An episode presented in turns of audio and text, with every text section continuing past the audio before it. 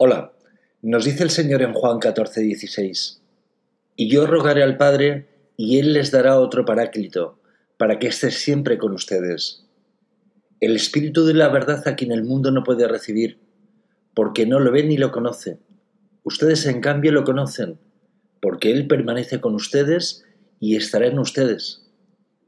El Paráclito, el Espíritu Santo, que el Padre enviará en mi nombre, les enseñará todo y les recordará lo que les he dicho. Cuando venga el Paráclito que yo les enviaré desde el Padre, el Espíritu de la verdad que proviene del Padre, Él dará testimonio de mí. Les conviene que yo me vaya, porque si no me voy, el Paráclito no vendrá a ustedes, pero si me voy, se lo enviaré. Fin de cita. Jesucristo nuestro Señor, nuestro gran defensor, nuestro gran intercesor ante el Padre, nos dijo que nos enviaría a otro defensor, a otro intercesor, a otro consolador para que estuviera siempre con nosotros. El Espíritu Santo es la tercera persona de la Santísima Trinidad. Tres personas, un solo Dios.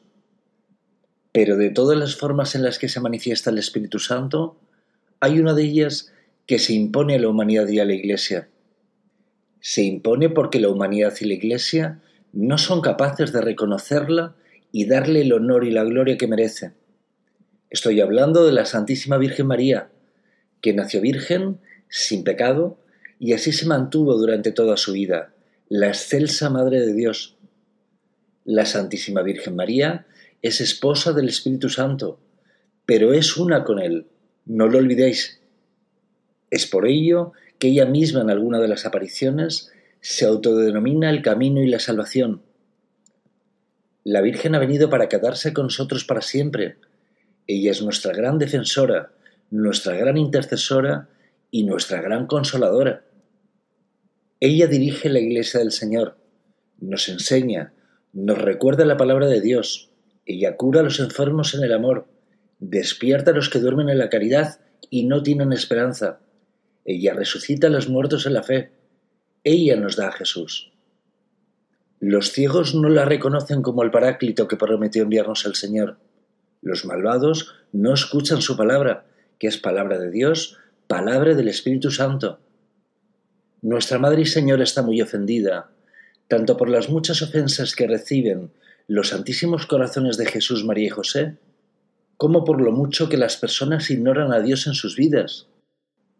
Pobrecitos los que reciban un mensaje de la Santísima Virgen y no corran y den testimonio la humanidad de él.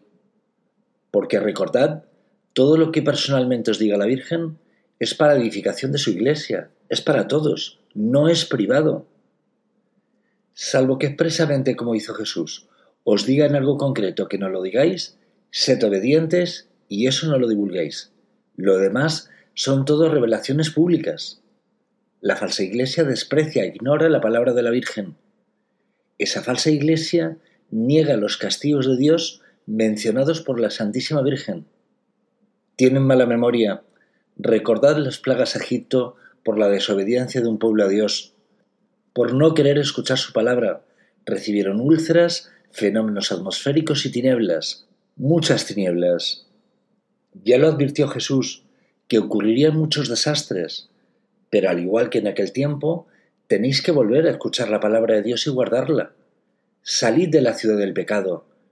No hagáis como ellos, y volved al Señor. Si guardáis su palabra, el Padre y el Hijo vendrán a vosotros, y vivirán con vosotros, en vuestro interior. Tendréis una alegría perpetua, y no tendréis que preocuparos más de los desastres que nos rodean. Si no guardáis la palabra de Dios y camináis con ella, jamás podrá venir el Señor a vosotros, por mucho que esperéis su venida. La Santísima Virgen María os llama a todos a la conversión, os llama al arrepentimiento de vuestros pecados y os consuela con su perdón. La Santísima Virgen nos muestra el camino, llamando a la oración del rosario y a practicar los sacramentos de la confesión o penitencia y el sacramento de la Eucaristía. Sacrificaos por los demás, dice. Dejad de dar culto a vuestro cuerpo y abrazad al Espíritu Santo de Dios ofreced vuestros sacrificios a la Santísima Trinidad, colaborad con su obra redentora, como hace vuestra Madre y Señora. Solo la Santísima Virgen María y sus verdaderos hijos con ella pueden mantener el dogma de la fe para siempre.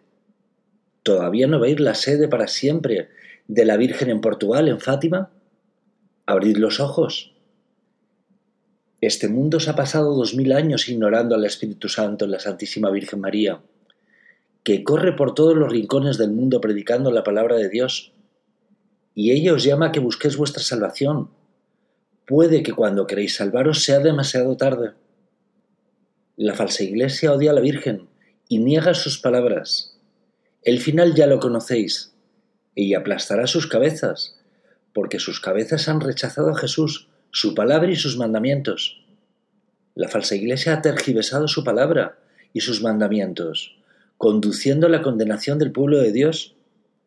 Jesús es la cabeza de la iglesia, y sus fieles son los que mantienen intacta su palabra y sus mandamientos eternamente. Los que tergiversan su palabra y sus mandatos son simplemente unos impostores. Mirad a vuestro alrededor. ¿No veis el diluvio universal? La mayoría han abandonado a Dios y sus mandamientos, y se encuentran en el fondo del mar ahogados por sus pecados. Subid a la barca de la Santísima Virgen María, y el Señor os hará pescadores de hombres. Hasta otro rato desde templo de Jerusalén.com, la catequesis católica para todos.